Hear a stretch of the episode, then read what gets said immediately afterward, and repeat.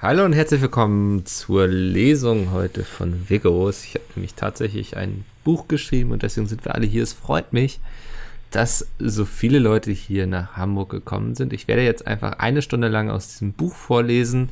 In der Zeit seid ihr bitte alle ruhig. Oh. Ähm, Fragen sind nicht erlaubt. Ähm, ich fange jetzt mal einfach an. Ähm, da ist die erste Seite. Mal gucken, wie oh. weit wir kommen. Beim Test habe ich es geschafft, das ganze Buch in der Stunde durchzulesen. Das Dröhnen der Kaffeemaschine war wie Musik in Vigos Ohren. Zwei Stunden noch, dann hätte er endlich. Feierabend, würde nach Hause fahren und Abendbrot für die Familie zubereiten, oh, bevor seine Frau von ihrem Job im Supermarkt zurückkam. genitiv. Und er hatte nicht vor, diese zwei Stunden ohne Kaffee zu verbringen. Was, jetzt schon Brühend heiß plätscherte die braune Flüssigkeit in die weiße Tasse. Nicht, sollen wir gehen? Mit der Ausschrift Dead of the Year, die ihm Alexandra nee, vor zwei Jahren zum Vatertag so geschenkt tun, hatte. Eigentlich. Also ich wollte jetzt, weil ich eigentlich. Entschuldigung, da hinten. Ich höre das alles auf meinem Ohr. Ich habe sie auf meinem Kopfhörer. Danke. Ich? Nachdem die Maschine. Ja, natürlich. Nachdem die Maschine ihren Dienst verrichtet hatte, nahm er die Tasse aus der Halterung, schlurfte zurück zum Redner und ließ, verlassen Sie jetzt bitte den Raum. Wieso denn? Ja, weil Sie die ganze Zeit reden. Es ist ja, aber eine also Lesung. Das heißt ja nicht Redung, sondern Lesung.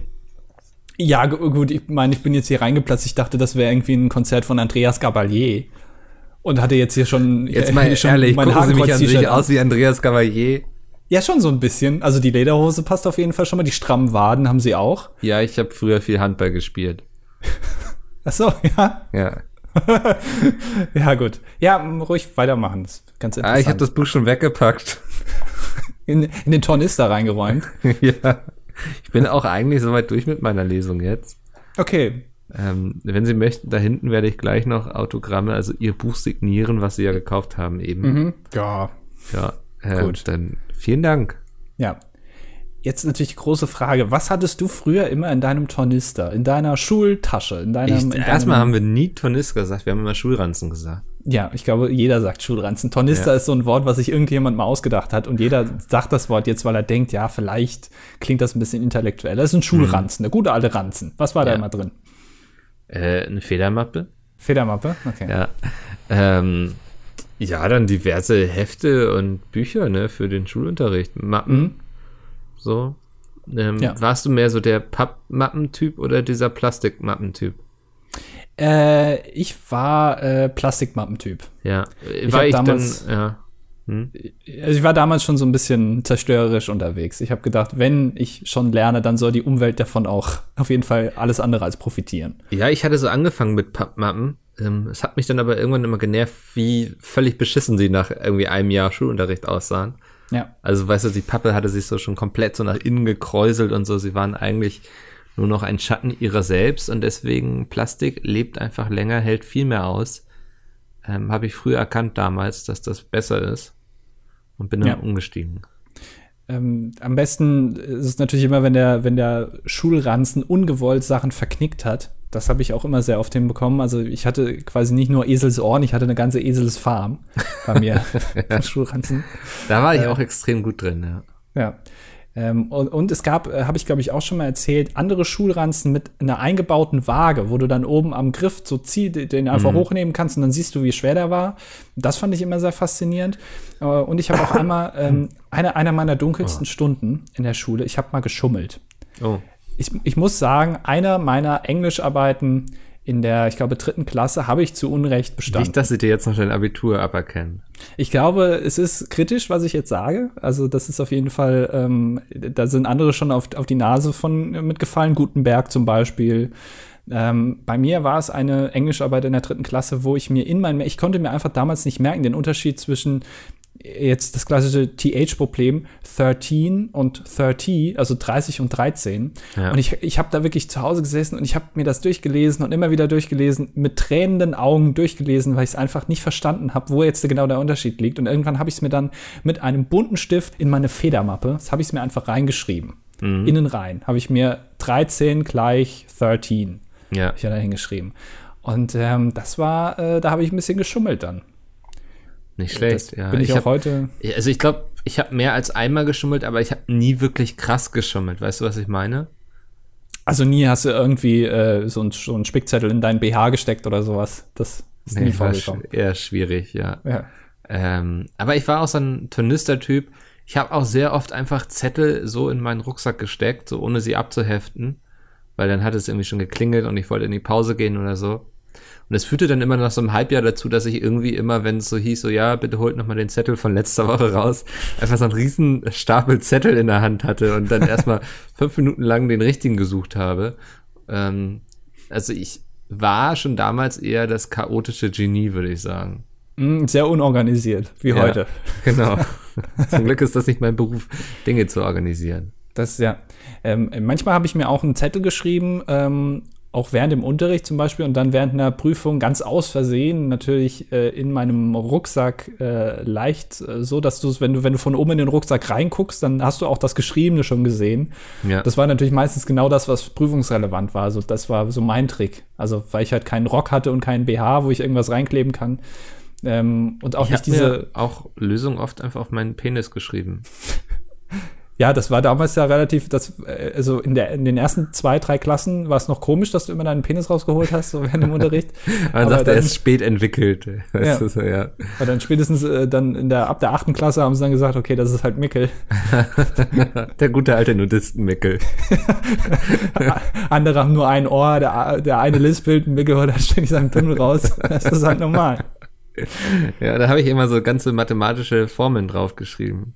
Ja, die Mitternachtsformel und so. Ja. Ähm, ist ein bisschen wie bei so einem Ballon, ne? Also wenn, wenn du da was draufschreibst, wenn du den aufgepustet hast, dann kannst du alles gut lesen. Ja, eigentlich denkst du, wenn du so raufguckst, denkst du, da steht nur LOL drauf. ja. Und wenn der Ballon, sag ich mal, sich jetzt aufbläst, so, dann ist da eben auch ähm, die dritte Formel des Satzes des Pythagoras. ja, kann man so sagen, ja. Okay. Wie, wie lautet Mickel? Satz des Pythagoras?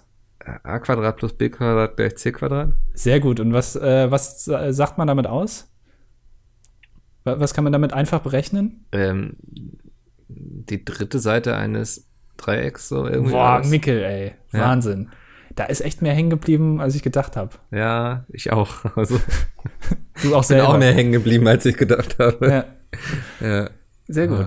Ja. Ja, damit äh, mit dieser mathematischen äh, Erklärung äh, herzlich willkommen zur 97. Ausgabe von Das Dilettantische Duett. Heute mal ausnahmsweise mit Mickel. Ja, und ausnahmsweise nehmen wir mal wieder an einem Freitag auf. Ich habe das Gefühl, das machen wir mittlerweile selten. Ja, Ähm, weil der Freitag ja eigentlich offiziell bei Pete's Meet Feiertag ist.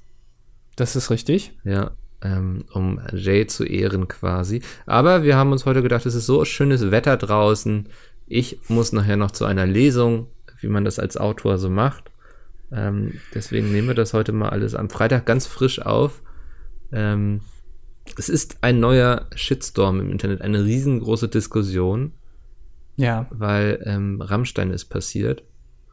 Ach, ich dachte Axel Fotz. Nee, ich, ähm, das haben wir schon sehr ausgiebig im Podcast diskutiert. Und das ist auch so ein Thema, was ich mit dir irgendwie nicht besprechen möchte. Warum denn? Ich weiß, ich kann mir nicht vorstellen, dass wir eine richtige Diskussion darüber irgendwie so führen, Wieso? weißt du? Das stelle ich mir mit dir sehr schwierig vor. Weil mit dir müssen wir immer so Pipi-Kaka-Humor machen. Das stimmt doch Und die überhaupt großen nicht. politischen Themen bespreche ich dann lieber mit den Jungs in einem Podcast. Ja, aber kommt da annäherungsweise irgendwas Relevantes bei rum? Ja, Ja, okay, hast schon recht. Aber mit mir, also das, das, das finde ich jetzt eine Beleidigung. Ja, ist es eigentlich auch. Ja, komm, dann- mach halt das, was du gerne willst. Das finde ich jetzt echt frech. also, wir haben uns schon oft beleidigt, aber Folge 97 wird auf jeden Fall in die Annalen der Geschichte eingehen, wo ich wirklich beleidigt bin. Du warst auch gestern sehr beleidigt, als wir ein Video aufgenommen haben. Da war ich auch sehr beleidigt, ja, aber ich Ja. glaube, darüber können wir jetzt noch nicht reden. Nee, das Äh, ist das- zu top secret, ne? Ja. Ja. Aber wann, weißt du schon, wann das rauskommt? Äh, wenn der Podcast so- rauskommt, übermorgen. Ah, okay. Ja, dann kann man das ja quasi schon hier anteasern, oder? Äh, Meinst du, ja, weil, weil das eh keiner hört. Das ist jetzt Ja. auch nicht so besonders. Ich habe auch gelernt, wir sollen nicht zu selbstreferenziell sein, lieber Mikkel. Aber sind wir, es ist, es ist ja auch so ein bisschen so ein Therapie-Podcast für uns beide, damit wir es hier noch ein, zwei Jahre bei Pete's Meet aushalten, müssen wir das hier alles rausschreien, quasi den ganzen Frust und die ganze Wut. Ähm, deswegen halte ich es für richtig, auch darüber zu reden. Ja, ähm, ich, ja, ich weiß es nicht. Also ich, ich finde das immer, ich habe damit so ein Problem, weil äh, ich, will, ich will ja möglichst äh, mir die Optionen alle offen halten. Und wenn wir zu äh, viel über die Firma reden, dann äh, habe ich Angst, dass wir zum Beispiel irgendwann mit Kaspersky zum Beispiel kein, keine Partnerschaft mehr eingehen können. Oder, ich glaube, der ähm, Zug ist abgefahren. oder äh, uns irgendwann doch selbstständig machen mit dem Podcast hier. Ich glaube, da sind mindestens, mindestens ein 20er drin jeden Monat. Weißt du, wenn wir es nach 100 Folgen nicht geschafft haben, uns irgendwie mit diesem Podcast abzunabeln. Ich glaube, dann werden wir es auch mit den nächsten 100 nicht schaffen. Ey, ich äh, strotze da nicht vor zurück, mich mit Loriot zu vergleichen, der auch erst äh, wirklich kult wurde, als er schon weit über 50 war. Ja. Ähm, deswegen, ich glaube, da ist noch viel drin. Wir, die Strecke haben wir gerade mal zur Hälfte geschafft. Ähm, mhm. Und es gibt auch noch viele, also wir haben noch viel Speicher auf der Webseite, da können noch viele Podcast-Episoden rauskommen, ähm, bis wir dann irgendwann köstlich werden und ähm, äh, irgendeine Zeichnung machen mit zwei Leuten, die in der Badewanne sitzen. Aber im Podcast. Also Audio, au, audiell, au, Audi, Ich habe äh, letztens den Verbrechen, Zeitverbrechen-Podcast gehört. Mhm. Ähm, das ist so True Crime. Und da ging es, glaube ich, irgendwie, naja, um eine Frau, die gestorben ist. Und die eine Journalistin sagte dann so, ja, ich habe übrigens auch Bilder mitgebracht davon. Und dachte ich mir so, ja, das ist das Letzte, was man in einem Podcast machen sollte. Danke für nichts. ja, das, das ist sehr gut, ja. ja. Äh, ich, ähm, äh, ist das äh, eigentlich so ein, ich, ich höre ganz oft, dass Leute True Crime Sachen hören. Ja, mache ich ist auch. Ist das so ein, ja. so ein äh, Ding nach dem Motto, ähm, also das, äh, das machen nur weiße Typen, die sich auf Netflix irgendwie eine Doku über True Crime angucken oder einen Podcast True Crime hören? Ähm, ist das auch so ein Nischending, was wirklich nur die, die etablierte Millennials-Gruppe macht? Oder? Weiß ich nicht. Keine das, Ahnung. Ich habe da keine Menschenstudien betrieben irgendwie. Ach, schade. Nee. Also ich ähm, habe auch niemanden, den ich fragen könnte, der nicht weiß und Millennial ist. Apropos Menschenstudien, schreib doch mal äh, Mickel auf Twitter an, dann macht er ein paar Menschenstudien. So, jetzt, wir wollten über Rammstein. Verstehe ich äh, nicht mal. wir wollten über Rammstein sprechen, beziehungsweise du. Ja. Ähm, ich glaube, du bist da mehr drin, äh, in dieser ganzen, ich will schon fast sagen, leicht rechten Metal-Szene. Das ist ähm, nämlich genau die Diskussion jetzt. Ist Rammstein rechts oder nicht? Und ähm, ja, sie haben, es ging damit los, dass sie angeteasert haben, ihr neues Video bzw. neues Lied, das heißt Deutschland. Und der mhm. Teaser war nur eine Szene, ähm, wie sie in KZ-Häftlingskleidung ähm, ja kurz vor der Erschießung stehen, sozusagen. Mhm. Und ähm, da gab es dann schon eine große Diskussion, wie man das denn für Marketingzwecke missbrauchen könnte. Und jetzt haben sie das ganze Video veröffentlicht, was zehn Minuten geht. Ähm, ja, man kann sagen, auf Kinoqualität aufweist. Es durchlebt so die ganze Geschichte Deutschland und ich habe es noch gar nicht komplett gesehen, aber sehr viel drüber gelesen. Ähm, jeder, der mein Buch gelesen hat, weiß, wie gerne ich lese und Bücher mag und deswegen habe ich mich jetzt entschieden, dass ich dieses neue Medium Film und Funk, wenn es geht, ähm, meiden werde und einfach lese über Sachen. Da, das ist natürlich relativ schlecht in dem Bereich, wo du arbeitest. Ja, aber es funktioniert bisher sehr gut. Also mhm. ähm, ich lese dann oft Kommentare einfach über Pete Smith und kriegt dann ein recht gutes Bild davon, wie die so sind. ich glaube, in den Kommentaren so? kriegst du das schlechtmöglichste Bild auf. Also, ja. ähm, ähm, würde ich nicht machen. Naja, also der Text ist eher so, ich würde sagen, was ich davon bisher gelesen habe, klingt es für mich auf jeden Fall so, als äh, wären sie nicht stolz auf Deutschland und würden sich davon distanzieren. Ähm, also es geht äh, um die gesamte Geschichte Deutschland. Also auch schön nochmal hier irgendwie äh, Kaiser Wilhelm und dann. Ja, ich glaube 2000 Jahre Geschichte irgendwie habe ich gelesen, ne? Also es ist jetzt nicht nur die ganze Zeit hier KZ, nee, sondern nee, es nee. ist, es ist ja. so komplett Deutschlands Geschichte im Grunde. Mhm. Ähm, ja, und ähm, also ich, ich halte nicht viel von der Diskussion, ob Rammstein rechts ist, würde ich sagen, sind sie nicht. Ich glaube, sie kokettieren oft damit, mit diesem ja ähm, mit dem, was man im Dritten Reich als ästhetisch empfunden hat, so. Ist aber auch äh, jetzt mal, also jetzt mal ganz ehrlich, ne? Ja. Äh, was man im Dritten Reich als ästhetisch, also gerade so, ähm, also vielleicht Bauwerke jetzt nicht unbedingt, Hm. aber so Kleidungsstil oder sowas, da brauchen wir uns nicht drüber zu streiten. Das war schon ziemlich geil. Ähm, Wir, wir müssen den Kleidungsstil des Dritten Reiches wieder positiv besetzen, sagst du. ja, also ich finde schon, dass man da sich auf jeden Fall mal überlegen sollte, ob man das so scheiße finden muss. Also, es war ja Aber nicht alles schlecht damals. Was ich ne? sehr interessant finde, ist die Frage, sie haben natürlich bewusst diese Szene aus dem ganzen Video genommen, wo sie eben als KZ-Häftlinge verkleidet sind und so, um damit Werbung für ihr kommendes Video zu machen und ob das okay ist. Also ich glaube, wir müssen gar nicht darüber diskutieren, wer Anstand rechts ist oder so, aber ähm, das gewollte Ausnutzen eines Schnipsels, um Werbung für das eigene Produkt zu machen und auch so ohne Kontext online zu stellen. Ja. Ja, ich glaube, das ist halt, also grundsätzlich kannst du das, glaube ich, schon machen. Es ist halt immer der, der Rahmen wichtig, in den du es einbettest. Und wenn du es halt nicht kommentierst und einfach nur so reinstellst, ich glaube, es ist auch hängt ein bisschen damit zusammen, wie realistisch es wirkt. Hm. Ähm, weil ich meine, man hatte ja schon oft äh, irgendwelche ähm, Komiker, äh, die zum Beispiel Hitler nachmachen, auch mit einer mit der Hakenkreuzbinde und so. Da kannst du dich natürlich auch drüber streiten, ist das jetzt äh, muss man das machen oder äh, eigentlich kannst du nicht nicht drüber streiten, weil es eigentlich ziemlich klar ist, ob du das machen kannst oder nicht. Aber da, das ist jetzt finde ich tatsächlich gar nicht so einfach, aber ähm, ich also Ja, das, ich verstehe, was du meinst. So, für mich ist das Problem, so im ganzen Video hast du den Kontext und so. Aber jetzt, was sie ja gemacht haben, war ja ähm, einen Tag vorher, glaube ich, nur so ein Teaser veröffentlicht und da fehlt der Kontext komplett, ne? Mhm. Und sie haben natürlich, sie wussten natürlich, welche Reaktion das hervorrufen wird, so.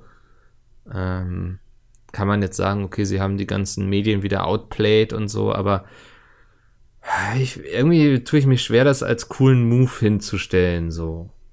Ja, man, man fällt da, äh, glaube ich, relativ schnell in so eine ähm, so ein Duktus, dass du dann sagst, ja, das ist so ein Meta-Move. Also ähm, Ja. sie wissen es, dass es provoziert und haben es genau deswegen gemacht. Sie wissen aber selber, dass es äh, natürlich uncool ist. Das kann man natürlich zu allem sagen. Also das kannst du auch zu irgendwelchen Reden im Bundestag sagen, wo irgendwas gesagt wird, was falsch ist und dann äh, sagen, ja, aber das war so, wir wollen die vorführen und so. Ähm, das ist, glaube ich, da verfällt man relativ schnell rein und da darf man sich auch nicht so drin verfangen. Ähm, äh, ich, ich glaube auch, dass eine Band wie Rammstein eine schlechte Entscheidung treffen kann. ähm, auch wenn sie damit vielleicht Erfolg haben. Aber äh, natürlich ist das dann äh, äh, zumindest fragwürdig. Ähm, und man muss auch schon ein bisschen aufpassen, wie das mit diesen äh, ganzen, mit diesem ganzen KZ-Sache, wie damit umgegangen wird in der Gesellschaft. Weil ich habe so ein bisschen das Gefühl, dass ähm, da vieles ja nicht relativiert wird, aber dass das so ein bisschen dass man so ein bisschen dann vergisst, dass das schon echt real existierende, schreckliche Sachen waren. Hm. Da, äh, ich glaube, so ein Thema wie KZ ähm, ist was, was du schon theoretisch machen kannst. Also ich glaube, das, was Rammstein gemacht hat, kannst du theoretisch schon machen. Allerdings ist äh, das Thema KZ so extrem, dass man äh, auch selbst wenn man es machen könnte, es besser lässt. Weil ähm, du dann vielleicht anfängst, das Ganze so ein bisschen von einer anderen Seite anzugehen, wo man eigentlich nicht unbedingt hin will. Weißt du, was ich sagen will? ich ein bisschen. Ja. Wir fehlen Ja, ich, also die die, haben eben ja, ein Video gedreht über die deutsche Geschichte und ich glaube, es wäre viel schlimmer gewesen, den Part auszusparen, weißt du? Ja, das auf genau, das Ja. das äh, wäre natürlich die andere Seite gewesen, wo, was man hätte nicht machen sollen, aber das halt gerade als Teaser zu benutzen. Ja, das denke ich auch, ja. Also so das als Teaser zu benutzen, finde ich auch schwierig und sie hätten ja auch Aufmerksamkeit bekommen, wenn sie jede andere Szene benutzt hätten, so, ne? Bloß wäre die Aufmerksamkeit dann so gewesen, oh, Rammstein teasert neues Lied an und nicht irgendwie Rammstein ist als Kfz, äh, Kfz, oh Gott. als Kfz-Mechaniker. Ja, als, sorry, das war gar nicht beabsichtigt, als KZ-Häftlinge verkleidet, so.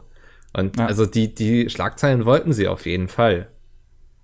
Ja, ich meine, sie haben es letztendlich in den äh, DDD-Podcast geschafft, ne? Ja. Also das ist ja schon wenigstens etwas. Alles erreicht. Siehst du, wir reden hier seit zehn Minuten drüber.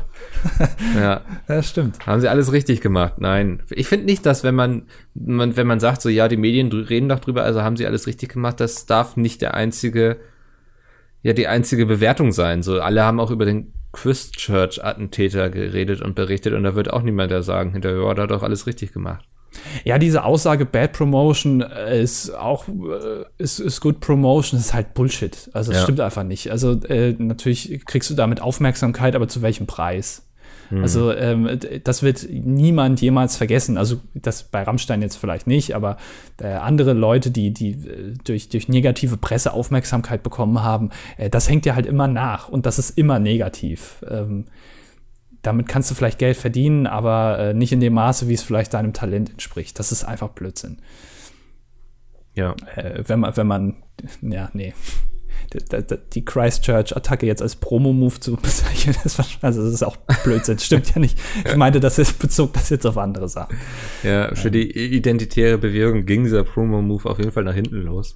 Mhm. Muss man ja sagen. Das ist auf jeden Fall, ja, ist schon, ne, äh, da, da hieß es ja auch mit dem Geldfluss irgendwie. Der Sellner hat äh, Geld bekommen von dem äh, von dem Attentäter, ja. ähm, wo dann, äh, ich glaube, auch die identitäre Bewegung dann argumentiert hat, ja gut, aber sie können sich ja nicht aussuchen, von wem sie Geld bekommen. Ja. Ähm, aber vielleicht sollte man nicht, sich mal fragen, warum man von so jemandem Geld genau, bekommt. Also ich habe, ja. ich glaube, ich noch kein Geld von einem terroristischen Attentäter bekommen. Das hat schon alles so seinen Sinn, ne? Ähm, mhm. Äh, aber da sieht man mal, wie schnell äh, da doch dann auch Leute sagen, ja, stimmt eigentlich, ne? die können sich das ja nicht aussuchen. Ja, ja. also eigentlich hängen sie damit nicht mit drin. Ja, ähm, nee, schon irgendwie doch. Ja. ähm, welches Liedchen ich singe, dessen Essen ich esse oder so gibt es doch ein Sprichwort. Mhm. Keine Ahnung. ja. Wunderbar. Kommen wir mal wieder zu, zu anderen DDD-Themen. Wir haben beide eine Dokumentation diese Woche geguckt, ne? Ja, du hast mich ja quasi dazu gezwungen. Ja, es, ich ähm, habe auch schon drüber nachgedacht, ob wir nicht noch einen Podcast ausgliedern sollten, in dem wir einfach nur über Dokumentationen reden, die wir geguckt haben. Ja, das Problem ist dann aber, haben wir im DDD relativ wenig Themen. Das ja, dann müssen wir uns ähm, für den DDD wieder kreativer bewegen, sag ich mal wieder. Äh, da könnten wir uns zum Beispiel Dokumentation, Dokumentation ausdenken. Ja, oder selber drehen. Ich will, ich will einmal in meinem Leben will ich eine Mockumentary machen. Ja, aber dafür arbeitest du doch eigentlich beim perfekten Arbeitgeber, oder? Ja, ich habe auch schon tatsächlich ein paar Ideen ja. dafür. Ähm, das Problem ist nur, dass du man so weit fortgeschritten ist ähm, und also gerade Pete's Meat, um nochmal den Namen zu sagen, schon so lange gibt, dass du ein bisschen äh, die Glaubwürdigkeit dadurch verlierst, wenn du es dann tatsächlich machst. Es ist, glaube ich, sehr schwer, ähm, in dem, mit den Leuten noch eine Doku zu drehen, ähm, wo die Leute wirklich sich fragen, stimmt das jetzt oder stimmt das nicht? Ich glaube, das ist sehr schwer. Okay, es, also es wird nicht so ein Stromberg-Ding, so, wo man so sagt, okay, es ist wie eine Dokumentation aufgezwungen, aber jeder checkt sofort, dass es eigentlich gespielt ist sondern Nein, du willst schon, schon, dass die ja. Leute drüber nachdenken. Genau, also ich will schon, dass man sagt, dass man sich fragt, ist das jetzt wirklich, ist das jetzt wirklich wahr? Dass du es also wirklich auch sehr professionell aufziehst und ähm, es nicht sofort klar ist. Das, ich finde, das ist ähm, das Beste, was du machen kannst. Ich finde, Mockumentaries sind super. Hm äh, ist ja auch beim Fire Festival so ein bisschen so gewesen, weil du dich dann doch irgendwie gefragt hast, ist das wirklich, also war das wirklich so? Ist das wirklich so gewesen? Was ja schon sehr strange ist. Also so überziehen, ähm, weil wenn du Sachen gewissermaßen sehr überziehst, dann wird es ja auch fast wieder, wenn man dann denkt, ja, es könnte aber schon wahr sein. Ja. Ähm, ja, da, da hätte ich schon Lust drauf. Okay. Also die Zeit, die Zeit und die Technik, die Technik. Und das Geld, das Geld. Ja. Naja. Ja. Ähm, ja, macht ja nichts, oder? was? was ist das für ein generischer Satz jetzt gewesen? Ah, was was wäre denn so deine erste Idee, wenn du sagst, so hier, ich habe Geld für eine Mockumentary? Ähm, ja, das kann ich jetzt ja hier nicht erzählen, weil dann, dann, wenn, wenn dann mal so eine Doku über Pizmeet rauskommt, dann wirst, würden ja direkt alle wissen, ja, das ist aber das ist fake. Ich finde geil, wenn wir so in fünf Jahren so eine Doku machen, irgendwie ähm, aufbruchmäßig, weißt du, so, also das nochmal alles so aufrollen und so, wie war das damals? Ja. Ähm, ja ich habe also, hab gestern eine Doku gesehen über, ähm, wie der Song Blue von Eiffel 65 entstanden ist. Auch sehr spannend. Die haben sich alle, also, naja, ich will nicht sagen zerstritten, aber sie machen nicht mehr viel miteinander. Weil sie waren auch alle mehr so zufällig gemeinsam im Studio und haben so diesen Song innerhalb von zwei Stunden produziert kannten sich vorher gar nicht. Ähm, ja, und dann ist der ja so durch die Decke gegangen. Ja. Aber es, wie gesagt, es, hat, es war nie eine Freundschaft oder so. Wie bei Pizmeet, ja. Ja, oder ähm, wie bei Dieter Bohlen und seinen Schützlingen. Dieter ja. Bohlen geht jetzt aber wieder mit, ähm, wie heißt Mit sich selber auf Tour. Ja, mit also, Modern Talking. Ja. ja. Ja, das finde ich, ich habe ich auch nicht so ganz verstanden. Ich meine, wenn du schon eine Gruppe aus zwei Personen bist, ne? Mhm. Ähm, und du bist derjenige, der äh, weder singen noch äh, in irgendeiner Form gut komponieren kann, ähm, hat der die Macht, dann zu sagen, ja, ich gehe jetzt einfach mit Modern Talking wieder auf Tour, aber Thomas Anders, den lasse ich irgendwie im Fernsehgarten da mal verrotten. ähm, äh, ich mache das Ding alleine und fahre nach Russland und drehe da auf.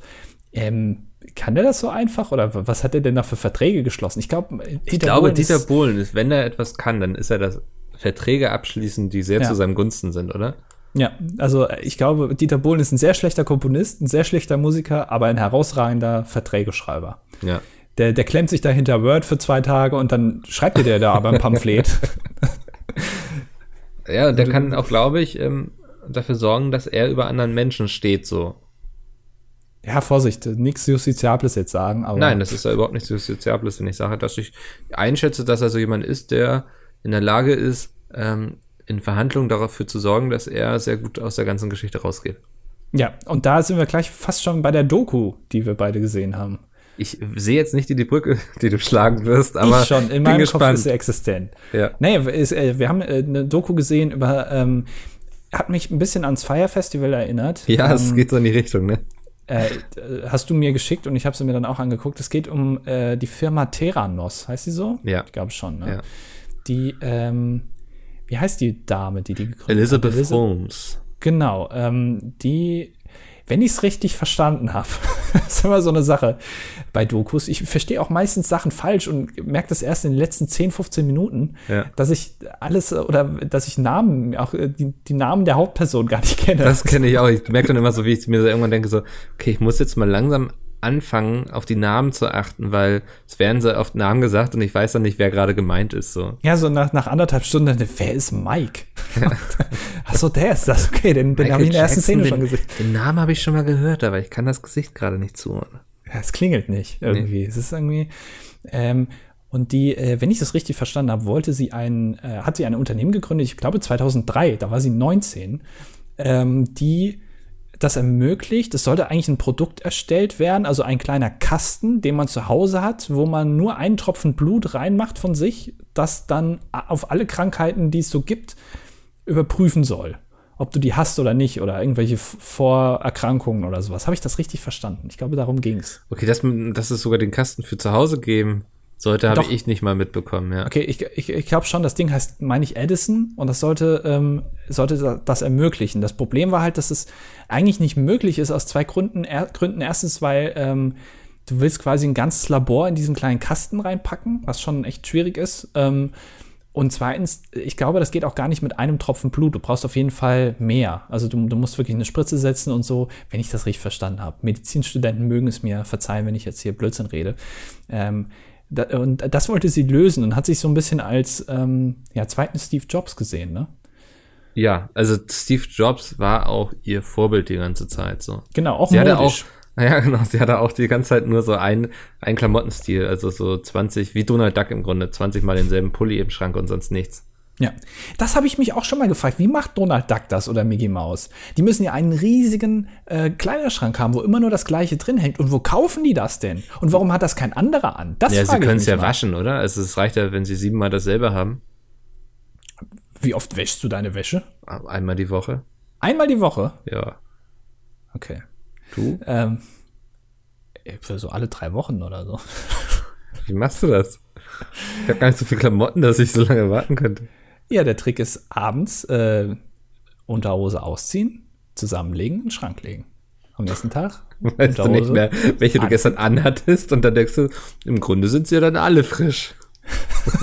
ja, es ist, haben alle denselben Grad und äh, ich habe bisher noch kein, äh, keine Krankheit bekommen und dann rotiert das immer so. Ja, ich habe vier Unterhosen, die rotieren. Ja. Und ähm, nach drei Wochen ungefähr stecke ich die dann einmal in die Wäsche. Dann habe ich zwei Tage halt keine Unterhose an, weil die sind ja alle in der Wäsche. Und dann äh, mache ich wieder so weiter, wie es bisher lief. Das oh ist eigentlich ein guter Trick.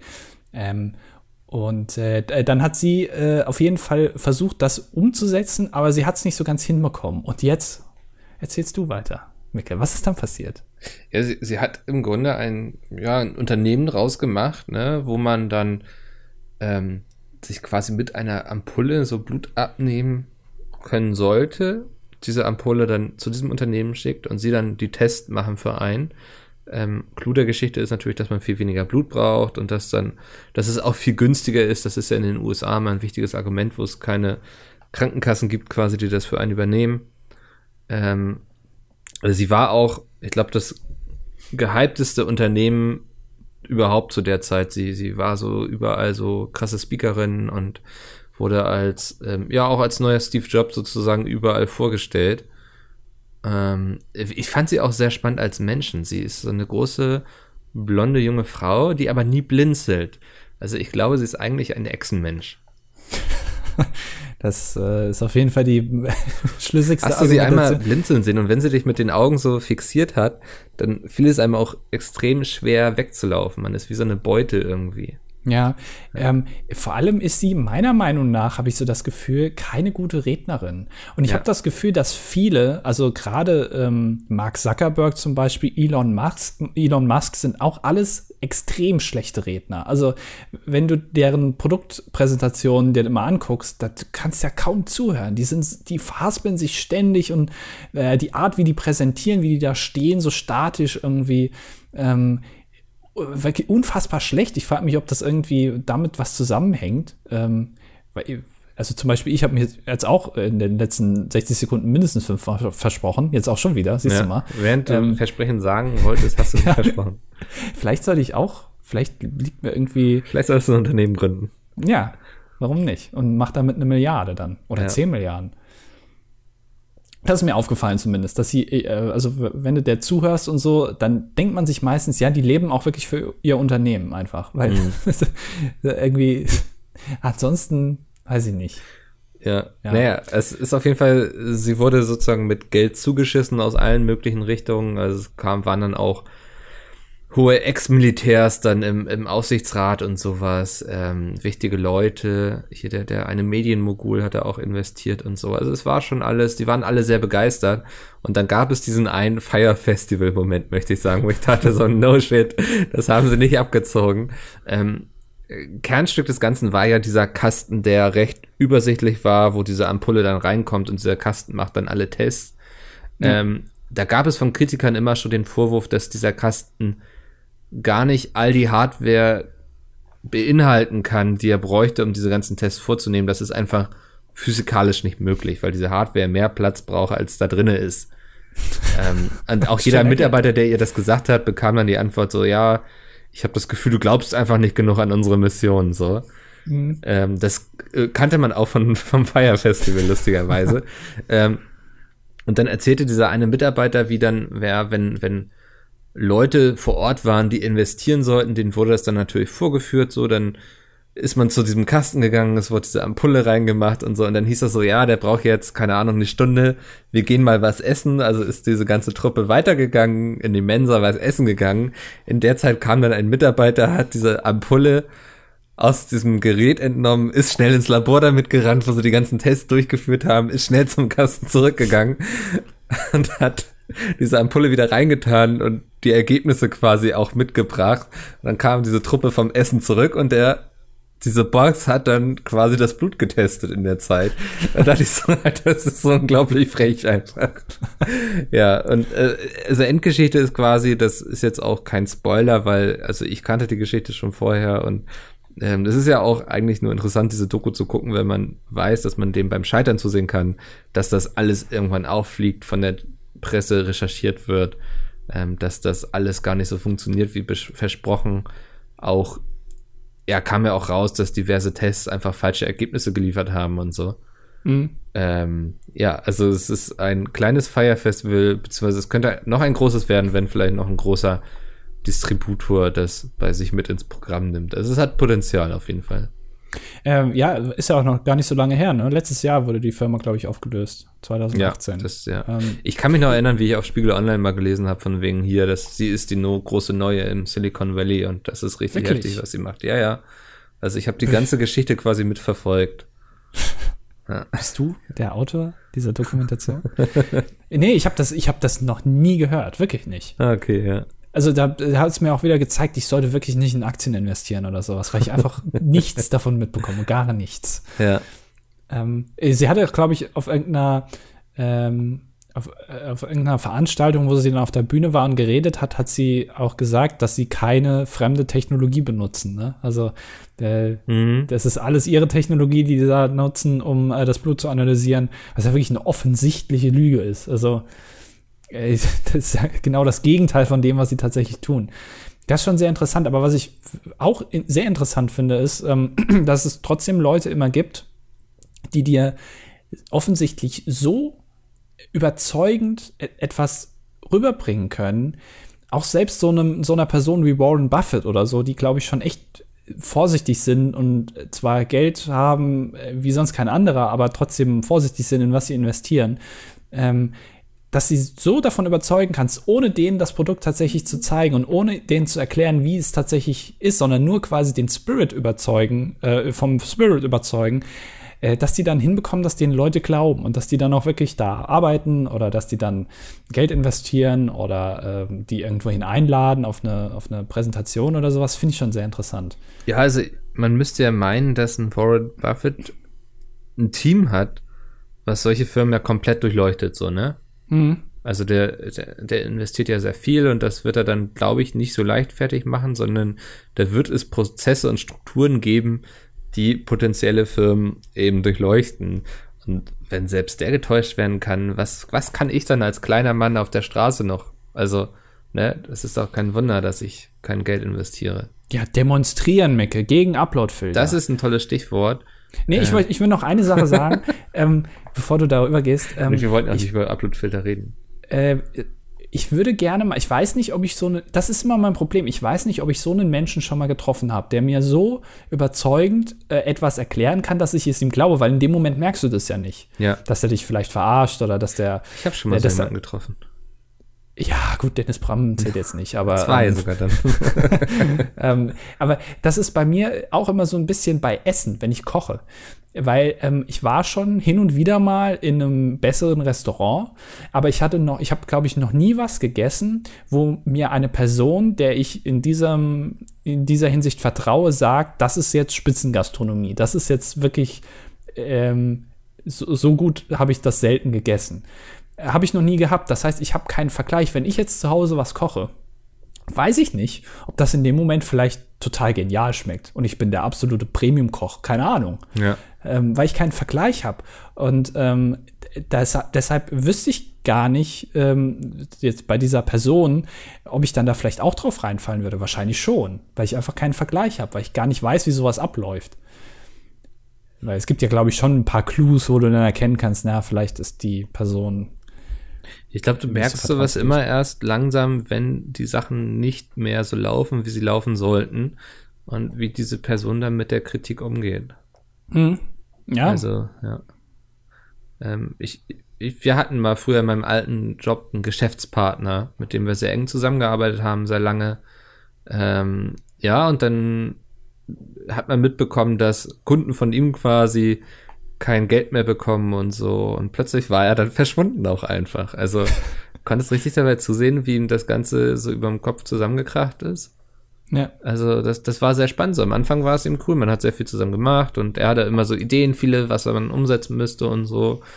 Und es war aber auch oft so, dass man sich so dachte, so, boah, ist aber schon sehr ambitioniert und wie will er das so umsetzen und so. Mhm. Und dann kriegst du irgendwann so mit, so dass eben ja diverse Zahlungen ausgeblieben sind und so. Und dann war er plötzlich auf irgendeiner Insel. Was sehr interessant ist, ähm, es gibt auch eine Doku äh, auf YouTube äh, über die Firma Unistar. Ja, habe ich ähm, auch gesehen, ja, ja, ja. auch sehr interessant. Siehst du, wir sollten einen verdammten dilettantische Doku-Podcast.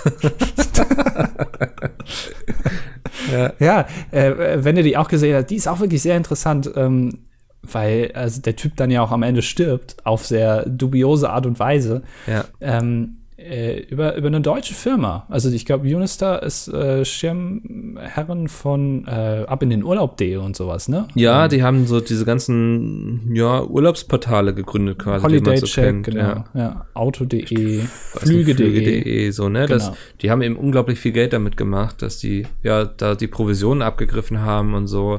Ähm, wurden auch das eine oder andere Mal vom Finanzamt oder vom, ich weiß nicht, irgendwie sowas durchsucht und so, ne, weil es dann auch den Verdacht gab, dass es da illegale Aktivitäten gibt bezüglich der Preisgestaltung und so. Mhm. Ähm, und dann waren sie ja so kurz vor der Insolvenz oder so und dann hat er so ein Angebot von einem Geldgeber bekommen. Barkredit ein Barkredit. Ähm, aber wie lief das nochmal ab? Er musste dem auch Geld geben. Irgendwie ja, das habe ich nicht so ganz verstanden. Auf jeden Fall mussten, ist er mit seinem Geschäftspartner nach Venedig, glaube ich, ähm, und haben da einen Koffer entgegengenommen, wo Geld drin war. Das war dann der Barkredit, ich glaube 10 Millionen oder sowas waren das. Und dann ist er am selben Tag noch mit einer einmotorigen Piper zurückgeflogen ja. und ist dann abgestürzt. Ähm, und äh, das fand ich wirklich faszinierend. Da haben sie, ich glaube, einen Feuerwehrmann. So, dass, dass er, glaube ich, eine Anzahlung, quasi eine Sicherheit abgeben musste für diesen Barkredit. Mhm. Hat er auch gemacht und dann hat er nachher in den Koffer geguckt. Ach nee, und dann wollten sie sich mit ihm an der Bank treffen und da sind sie dann nicht aufgetaucht, die Leute, denen er diese Sicherheit gegeben hat, ne? Ja, er hatte auf jeden Fall am Ende hatte er einen Koffer, wo statt den 10 Millionen nur, also die obersten Scheine waren echt und darunter war es fake. Und dann ist er mit mhm. einer einmotorigen Piper zurückgeflogen und ist abgestürzt. Und dann haben sie einen Feuerwehrmann äh, interviewt und der hat gemeint, die, die wären da hingerufen worden, weil es in irgendeinem Waldstück brennen sollte. Und sie haben 20 Minuten gelöscht und ihnen ist dann erst aufgefallen, dass ein Flugzeug abgestürzt ist. Das fand ich äh, sehr faszinierend. Und das Einzige, was wirklich halbwegs übergeblieben ist, war der Koffer. Ja. Den haben die da wohl gefunden, der auch noch relativ unversehrt war. Ähm, es ist alles schon sehr strange. Also, ähm, aber auch echt interessant. Ähm, ja, super spannend, ne? Also wie schnell das ja. ähm, dann ja bergab gehen kann, auch mit solch großen Unternehmen, finde ich immer. Und wie wenig selbstverständlich solche Unternehmen sind wie so ein Apple oder ein Google, die ja, würde ich behaupten, zumindest wirkt es von außen so recht sicher dastehen, wo sie gerade sind. So, ne? Das, ähm, ich glaube, wir sprechen immer sehr viel über erfolgreiche Unternehmen, aber viel zu selten über Unternehmen, die bei dem Versuch gescheitert sind, der nächste Google zu werden. Mhm. Und vor allem ist es auch interessant, weil du Einblick bekommst in so, also natürlich, wie es so hinter den Kulissen abläuft, ähm, was ja jetzt auch bei der Artikel 13-Sache so ein bisschen der Fall war, wo vielen erst bewusst wurde, wie eigentlich äh, in der EU Politik läuft. Also ja. grundsätzlich vom, vom Ablauf her, aber auch äh, ja, Einfluss von Lobbyverbänden und solche Sachen, die ja ähm, äh, ja, wo es fast schon verschwörerisch irgendwie behandelt wurde, was ja aber auch eigentlich mehr oder weniger normal ist. Also mhm. ähm, so, so, läuft das halt ab. Lobbyverbände ist, äh, also wenn man mal ehrlich ist, sind Lobbyverbände jetzt auch grundsätzlich erstmal nichts Schlechtes.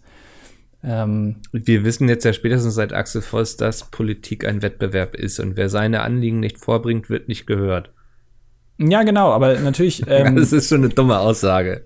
Ja. Politik sollte kein Wettbewerb sein, so. Also, nee, ja, aber Gesetzgebung. Es ist also. Natürlich nicht, aber trotzdem, äh, wenn so ein Lobbyverband da hinkommt und ähm, die, die, Interessen eines Lobbyverbands sind ja eigentlich, dass keine Gesetze gemacht werden, die ähm, seinem Geschäft schaden. Genau, ja. genau. Und das ist grundsätzlich, finde ich, erstmal gar nicht so schlecht, weil du kannst natürlich nicht von Politikern erwarten, dass sie von allen Bereichen äh, wirtschaftlich, äh, weiß ich nicht, äh, den Durchblick Umwelt, haben, was das vielleicht auch bedeutet und so. Genau, sie, ja. und dass dann da Unternehmen hingehen und die sozusagen beraten, ist natürlich gut. Allerdings musst du das immer mit einer gewissen Distanz bewerten, weil die natürlich auch in ihrem eigenen Interesse das Ganze mitteilen. Und natürlich ist es auch so, ähm, das hat mich auch so ein bisschen irritiert, dass ich so über äh, Lobbyverbände da ähm, echauffiert wurde bei diesem Artikel 13. Letztendlich, äh, die Gegenseite hat ja auch Lobbyarbeit betrieben weil ähm, vielleicht jetzt nicht so organisiert, aber wenn du aus YouTuber-Perspektive dahin gehst, ist natürlich auch das Interesse, ähm, dass äh, man in Zukunft auch noch Videos machen kann, ist ja letztendlich auch irgendwie so eine Art Lobby. Ähm, also Lobby per se ist ja äh, immer so negativ behaftet, das stimmt vielleicht auch zum Teil, aber äh, zum Teil bewegt man sich natürlich auch immer selber in so eine Art Lobby, weil man natürlich eigene Interessen hat. Ja. Ähm, ja, ich glaube, es ist auch wichtig, dass das alles transparent stattfindet, so, ne? Ähm, und ich glaube, das war vielleicht etwas, was man einkreiden kann, dass seitens der Politik immer nur darauf hingewiesen wurde, von wegen YouTube und Facebook, machen hier ganz schlimme Lobbyarbeit und so, aber sie währenddessen kein Wort über eine GEMA oder einen Bertelsmann verloren haben, die dem, würde ich mal sagen, mindestens in nichts nachstanden, so. Definitiv, ja, die haben so ja auch diese einseitig, Mittel, also. also ich glaube, also das hat mich geärgert, diese einseitige Betrachtung, wer hier Lobbyarbeit macht. Ähm, das, das fand ich sehr unfair. Und aber ich habe gestern gelesen, dass das EU-Parlament sich darauf geeinigt hat, dass ähm, Lobbyaktivitäten in Zukunft transparent gemacht werden sollen. Also wenn sich ein Politiker mit einem Lobbyisten trifft, dass er das öffentlich machen muss. Ähm, interessanterweise waren CDU, CSU dagegen ähm, und haben auch ja. noch dafür gesorgt, dass diese Abstimmung wohl unter Ausschluss der Öffentlichkeit stattfindet. Also niemand weiß, wer wofür gestimmt hat. Mhm. Ja, ja äh, ist alles sehr fragwürdig irgendwie, aber ähm, so läuft das nun mal ab. Und ähm, äh, zwei Sachen will ich dazu noch sagen, auch wenn du es nicht willst, aber ich sage es jetzt trotzdem, weil ich war halt nicht, nicht, im Podcast dabei, du hast ja. mich nicht eingeladen. Ich will das nicht. Ähm, erstens hat mich Auf. auch wieder, ähm, eigentlich Lass drei das. Sachen. Erstens hat mich gestört, Stopp. dass, äh, ey, lass mich mal reden. Ich stelle dich einfach stumm im Chat. Ähm, es hat mich gestört, dass ähm, viele Leute auch wieder auf Twitter geschrieben haben, ähm, dass 5 Millionen äh, Stimmen äh, in dieser Petition und 200.000 Leute auf den Straßen ignoriert wurden. Das stimmt ja. nicht. Das ist falsch, denn äh, die SPD hat sich geschlossen dagegen äh, gesetzt. Gegen, das hätte sie wahrscheinlich vorher nicht gemacht. Ist wunderbar, ähm, weil das ist auch die Quintessenz im Podcast gewesen, so. Weil ja. es gibt dann ja auch von wegen so, äh, das ist also, so funktioniert also Demokratie und so, das ist doch keine Demokratie mehr und fünf Millionen Menschen werden hier nicht gehört. Und dann muss man leider auch, auch wenn man sozusagen verloren hat, muss man einsehen, dass das Demokratie ist. Da wurde abgestimmt. Man hat eben nicht ja, die genau. Mehrheit bekommen. Und fünf Millionen Menschen wurden gehört. Es wurden die Leute gehört, die auf die Straße gegangen sind, weil die SPD hat sich dann ja auch nochmal umentschieden, nachdem dieser krasse Widerstand kam. Ja, genau. Ähm, also, also das ist, ist wurde gesehen und es hat Demokratie stattgefunden, aber eben nicht in unserem Interesse. Und dann muss man vielleicht auch sagen, vielleicht waren wir nicht laut genug, wir haben zu spät damit angefangen. Ähm, aber es muss eben auch bedeuten, dass man jetzt nicht aufhört und dann irgendwie den Kopf in den Sand steckt, weil damit ist niemandem geholfen.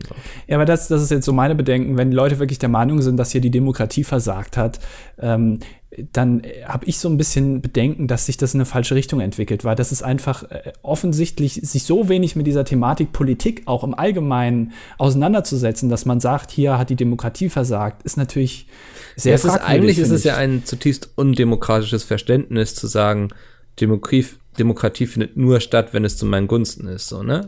Ja, genau. Ja.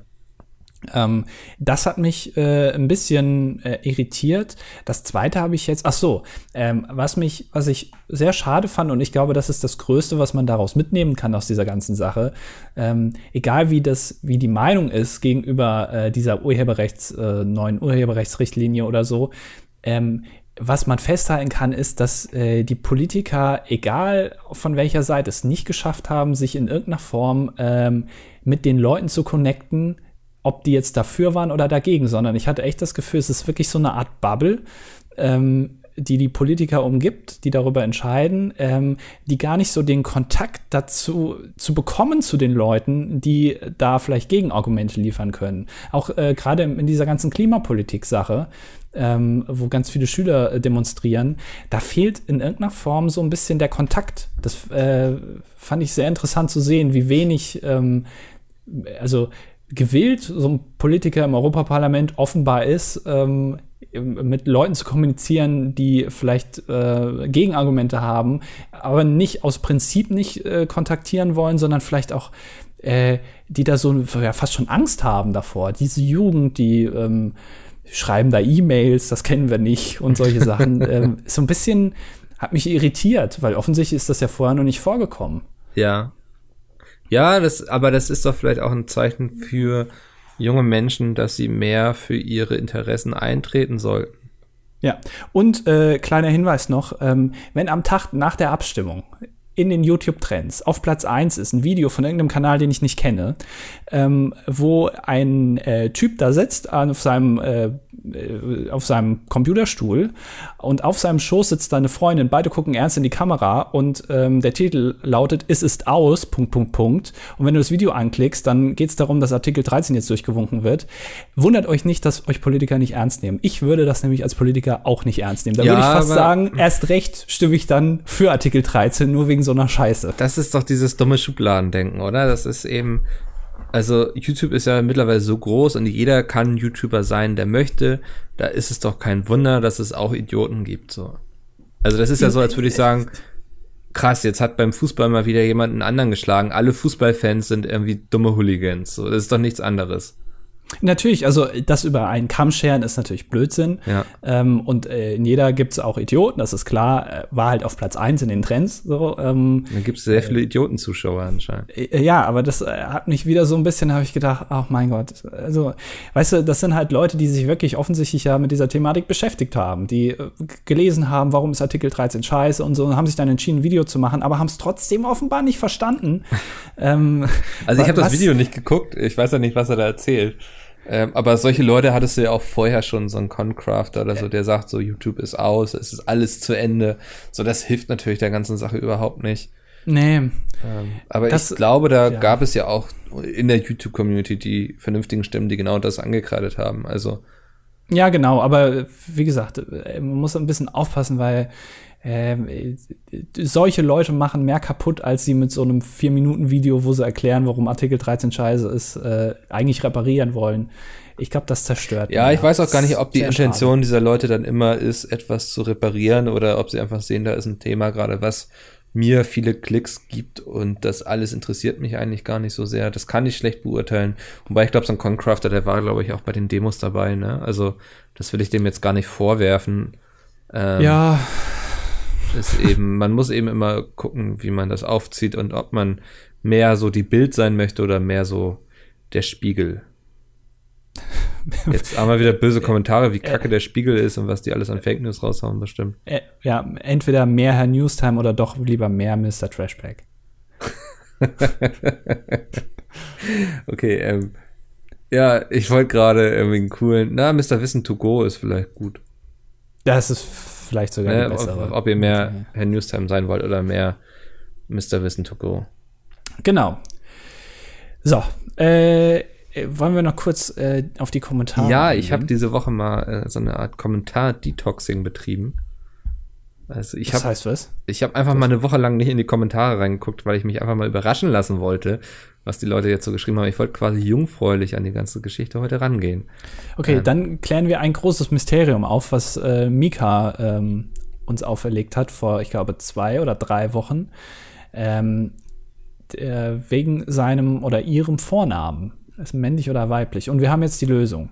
Letzte Woche ja. Äh, wurde sie uns noch verwehrt. Jetzt ist sie da. Erstmal zur Klärung von der vorletzten Folge. Ich bin männlich. Allerdings ist es üblich, dass man beim Namen Mika einen zweiten Vornamen bekommen muss, damit es eindeutig ist. Das ah. finde ich sehr interessant. Ist es so, dass wenn du einem Kind einen Namen gibst, wo du nicht direkt erkennst, ob es ein Mädchen oder ein oder eine Frau ist, ähm, ob, ob, du dann einen zweiten Vornamen geben musst, damit es klar also, ist. Kim Horst Schmidt.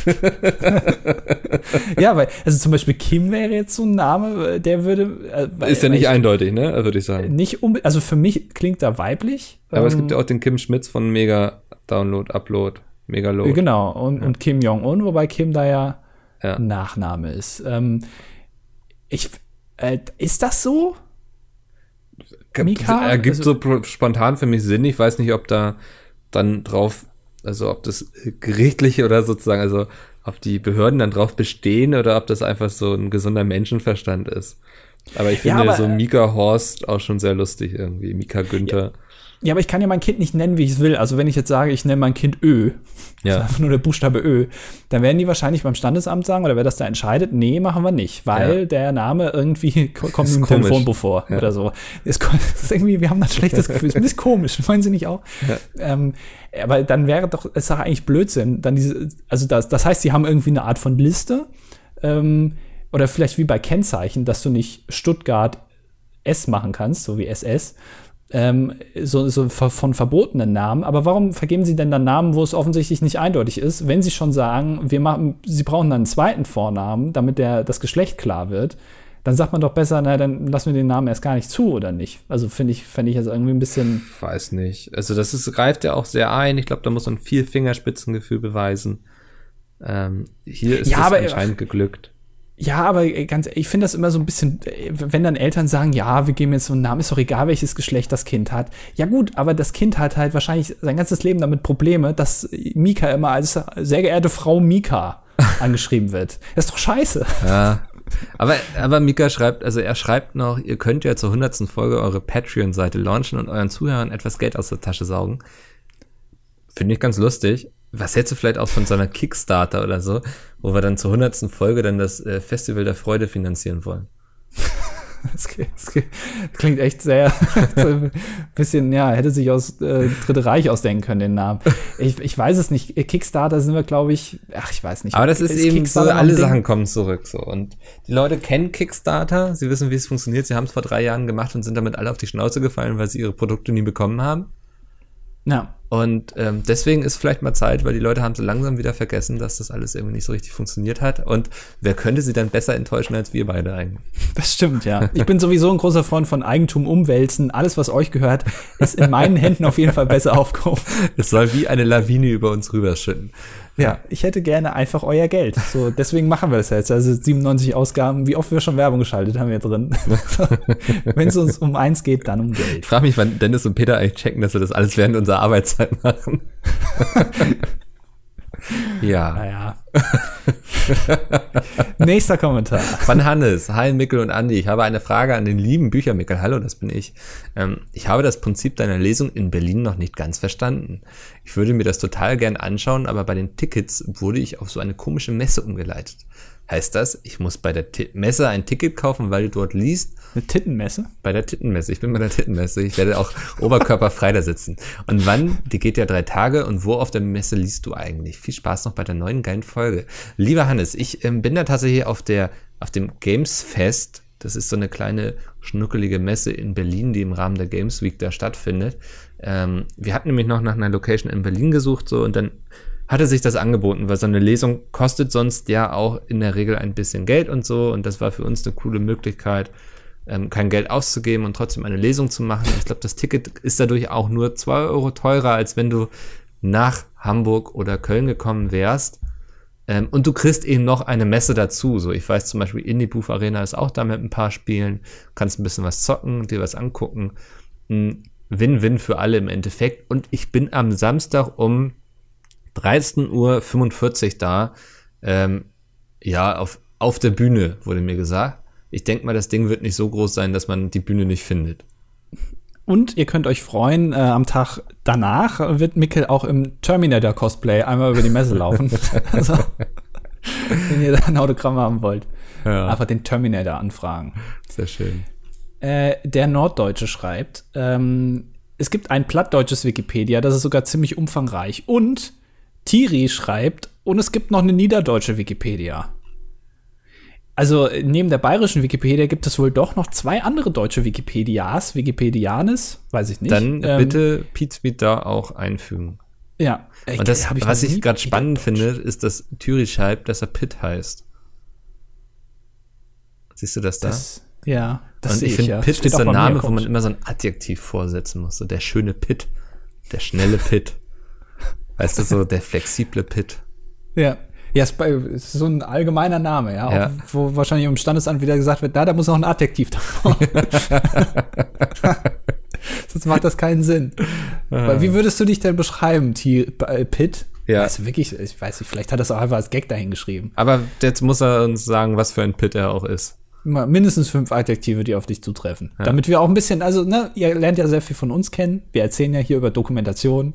Wir, wir kriegen aber nicht so viel von euch mit. Ja, also ein paar, paar Adjektive vielleicht in die Suchst du jetzt Kommentare die Nähe zu unseren Zuhörern, die du ihnen vorgabst. Ja, man muss ja, ja, man muss ja ein bisschen Nähe aufbauen. Nähe Hm. heucheln und dann Werbung schalten. Das ist gut. ähm, schreibt mal einfach jeder fünf Adjektive in die Kommentare, mit denen er sich beschreiben würde. Und dann gucken wir mal nächste Woche, ob die auch auf uns zutreffen. Und dann können wir so ein allgemeines Bild erstellen, ob äh, die Zuhörer äh, quasi Ebenbilder von uns sind. Ja. Dass das immer so weiter gefiltert wird und am Ende sitzen nur noch wir beide da und hören uns selber quasi zu. In Form von Tiri und dem Norddeutschen, die dann Andi und Mikkelsen quasi. Und er fragt noch, ähm, woher weiß Kuh, Katze oder Hund eigentlich deren Namen? Ich weiß gar nicht, worauf sich das jetzt bezieht. Weiß ich nicht, aber ähm, äh, ist es nicht so, dass man bei einem Hund, also dass ein Hund Ach kennt so. natürlich seinen Namen? Also, du, also wenn du sagst jetzt Oscar, wird er wahrscheinlich dich angucken Ja. oder nicht? So, aber ich glaube, der weiß einfach, wenn er diese, diesen Begriff, wenn er diesen Laut Oscar hört, Genau, den Klang, ne? So. Genau, dann, dann ist er gemeint. Also dann, dann muss er auf irgendwas achten. Aber dass das jetzt sein Name ist, kann er, glaube ich, nicht kapieren. Also er weiß, dass er angesprochen wird quasi. Mhm. Ähm, ja, aber er wird nicht sagen, oh, das ist also mein Name jetzt, ist ein schöner Name. Ja. Ähm, sondern es ist einfach ein Signal, auf das er reagiert. Er könnte es wahrscheinlich auch sagen und er würde auch drauf hören. Weiß auch wenn es nicht, nicht sein Name ist, aber es ist halt, wenn du mal einen Autounfall hattest, dann kannst du ihn immer noch ansprechen. Okay, das verstehe ich jetzt nicht. Aber hey, das war die 197. Ausgabe. Nee, die 97. Ach, warte mal, 170. wir waren gerade in der 170. bei Petecast, deswegen kam ich durcheinander. Das war die 97. Ausgabe des Dilettantischen Duetts. Wenn es euch gefallen hat, lasst einen Kommentar da. Ich glaube, ich mache einfach wieder dieses Kommentar-Detoxing. Das gefiel mir ganz gut, dass ich so unvorbereitet in die ganze Sache jetzt reingegangen bin. Ähm, wenn es euch auch Spaß gemacht hat, lasst gerne eine Be Bewertung da. Wir sind jetzt bei 279 Bewertungen auf iTunes. Ich würde gerne bis zur Sommerpause, die wir nicht machen, die 300 knacken. Die 278 dann erreichen. Mh, noch eine Bewertung weniger. Ja, das würde ich gerne haben. das wär Wollen wir ärgerlich. zurücknehmen vielleicht äh, irgendwie? Nee. Okay. Äh, oh, ich sehe auch gerade ähm, Kundenrezension bei iTunes von Erik HRO. Andi soll wieder twittern. Heute kommt keine Folge DDD und ich werde leicht depressiv. So sehr brauche ich diesen Podcast. Das sollten wir uns doch vielleicht aufs äh, Cover schreiben. Wie so eine Kundenrezension. Spannend ist auch die Musik des kleinen Mannes. Das ist die perfekte Beschreibung. Ja, d- das muss, äh, ich hätte gerne. Sehr kommt es auch noch von Prirai, das gemischte Hack des kleinen Mannes. Ich habe diesen Podcast nie gehört, er wurde mir sehr oft empfohlen, aber ich boykottiere ja alle Podcasts, die von jungen weißen Männern gemacht werden, die zu zweit sind. Ähm, Ja. Deswegen höre ich nicht das gemischte Hack, aber ich glaube, wenn wir das gemischte Hack des kleinen Mannes sind, ist das ein Kompliment. Weiß ich nicht, weiß ich nicht. Aber ich hätte gerne auf jeden Fall, äh, also wenn, wenn man unser, unser Logo auf iTunes quasi umdreht, die erste Ja. Seite sozusagen, dass da einer, äh, der erste Kommentar, den du eben vorgelesen hast, da als, als Zitat drin steht. So wie in so einem Buch, du machst es auf und am Anfang steht erstmal so ein Zitat, du dann denkst, okay, keine Ahnung, wer die Person ist, keine Ahnung, was es mit dem Buch zu tun hat, aber hey, freut die sich bestimmt, dass das jetzt da drin steht. Das wäre bei uns dieser Kommentar. Hm. Finde ich gut. Wunderbar. Andi, es war mir eine Ja. Freude. Ich sehe, du musst in meiner Tonspur heute ein bisschen was korrigieren. Es sind sehr viele Störgeräusche gewesen. Dabei wünsche ich dir viel Erfolg jetzt in der Post-Production. Und ansonsten hören wir uns nächste Woche wieder. Bis dann. Tschö. Tschüss.